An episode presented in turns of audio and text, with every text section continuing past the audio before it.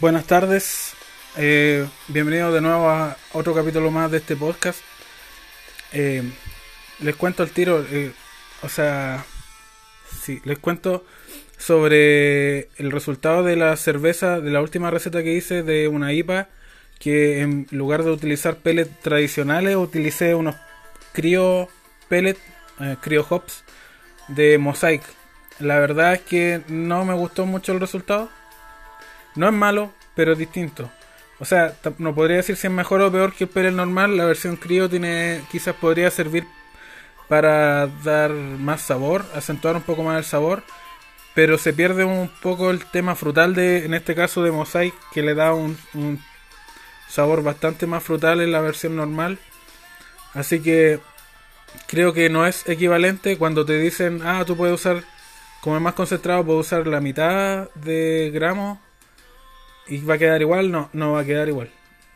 No, tampoco te puedo decir si mejor o peor, va a quedar distinto. Entonces, si tú creas una receta que usa Cryo Hops y quieres que se mantenga igual durante el tiempo, eh, deberías seguir usando Cryo Hops. De, mismo, de, mismo, de la misma forma, si tú tienes una receta que utiliza pellets normales, no es equivalente pasarse a Cryo Hops y esperar un resultado equivalente.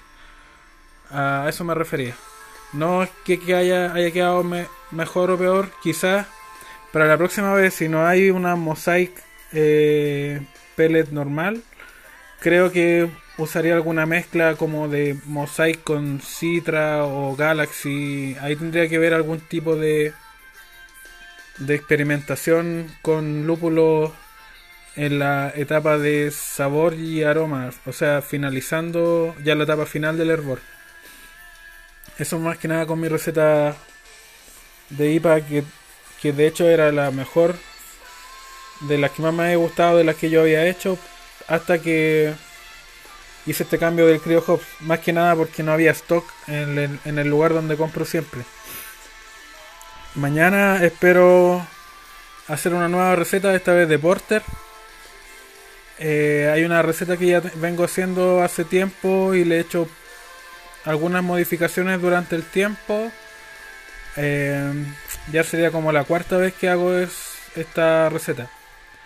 Eh, aún no planeado si, si lo voy a hacer igual que la última vez o voy a modificar algo. Ahí lo voy a ver mañana. También influye harto can- el stock que haya en los lugares donde yo compro porque con este tema de la crisis no siempre hay de todo lo que uno espera eh, tener, en- por lo menos en los insumos cerveceros. Hablando de esos insumos cerveceros, la, el local que, que yo iba antes, que, que era como el que más cerca me quedaba del departamento, que era mini cervecería, aquí cerca de Santa Rosa, se cambió a Lo Prado. Y de verdad que fue un hueveo llegar en metro, micro, después de vuelta lo mismo, un par de horas ida y vuelta. Así que eh, iré, volveré solamente cuando tengan algo que el resto no tenga. En realidad me gustaba porque la atención eran, bueno, eran simpáticos, no eran muy rápidos para atender, pero eran simpáticos y todo, y atendían súper bien en ese sentido. Y siempre estaban con ofertas de lúpulo, levaduras, cosas así como para ir experimentando nuevas recetas. Pero bueno, quizás se cambiaron bastante lejos, quizás por tema del valor del arriendo, no tengo idea. Pero bueno, ahora estoy con Mundo Cervecero, que es lo más cercano que tengo ahora de mi departamento. Eh, creo que hay uno en la estación central. Tendría que calcular más o menos la distancia y el tiempo que me demoro en ir allá. Eh, eso sería Casa Trinidad, que es cerca de Metro ULA, creo. UL de Unión Latinoamericana. Eh, de, de las noticias sobre cerveza, el Oktoberfest de Mayoco que se hacía a fines de octubre y principios de noviembre se corrió para este fin de semana. En lo personal yo no lo recomiendo a nadie. Todos los años va subiendo de precio, de hecho este año subió Luca más de lo del año pasado. Y las cervezas no son más baratas que ir a un local.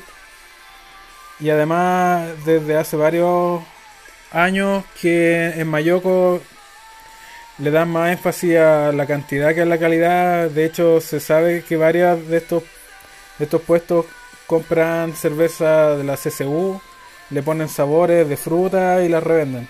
Mm, Ni un brillo. Y además si, si quieres comer algo, lo que sea, son productos de baja calidad a un precio alto y tienes que hacer fila para todo. Para comer pizza, para comer sándwich, para comer lo que sea, tienes que hacer una fila horrible. Para entrar tienes que hacer una fila horrible y la mayoría de los puestos también tienen fila, entonces eh, yo destinaría, por ejemplo, si ya lo ya en preventa vale 8 lucas, eso ya te alcanza para por lo menos un, par de botellitas en, en el PC. Eh, si lo compras ahí mismo en la puerta vale 10 lucas, ya tienes por lo menos un par de shop en algún local por acá en, por ejemplo, en Barrio Italia o en eh, Las Tarres, por ejemplo. Ahí en Las Tarres tú puedes ir a Spot, tienen muy buena cerveza ahí. En Barrio Italia tú tienes Rubik, ahí no te cobran entrada. eh, en- bueno, en Spot tampoco. O puedes ir a Zapata, llenar un par de growler y al piso y a comprar botellines. O sea, dentro de Santiago está lleno de alternativas eh, para ir a- en grupo, con amigos, solo si quieres. Eh, probar la cocina de la casa que en general va a ser mucho mejor que lo que está dentro de lo- del evento acá en, en Mayoco. Entonces no desde hace mucho tiempo que ya no es una alternativa viable para alguien que, es, que le gusta la cerveza y no solamente ir a tomar, sino que a, probar cervezas buenas. En, un local tú puedes conversar con tranquilidad con los meseros, puedes ver la carta, la, la pizarra con nuevas cervezas cuando van pinchando nuevos barriles, en fin. Eh, no recomiendo ir a, al Oktoberfest desde hace varios años que es mejor eh, ir a un local. Definitivamente es mejor ir a un bar cervecero, hay varios en Santiago para ir. Te ahorra además el tiempo de ida y vuelta, si manejas no vas a poder tomar tampoco. Entonces no, no, no, no le veo ninguna gana. Ah, lo que sí, en de La Reina, en el parque intercomunal, el Padre Hurtado, ese hacen un evento a fines de enero. No sé si lo van a hacer este año. Creo que ese es mejor que el de Mayoco.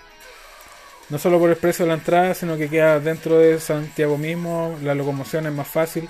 Tampoco te cobran, porque acá en Mayoco te cobran un precio de ida y de vuelta te cobran otro porque saben que es la única alternativa que tienes para moverte. Es una mafia entera esa cosa. Y la reina es más pequeño, así que van solo expositores que de verdad quieren promover sus propias cervezas y no es un tema además de, de solo vender por vender y, maquilar, que eso se llama cuando tú compras y revendes. Eh, así que no, no, eh, de verdad que el Oktoberfest de Mayoco las últimas veces que he ido fue una pérdida de tiempo, de plata, de paciencia, no, ni un brillo. Así que eso sería. Eh, se me alargó bastante este podcast comparado con otros, así que lo dejo hasta acá y será hasta la próxima. Chao.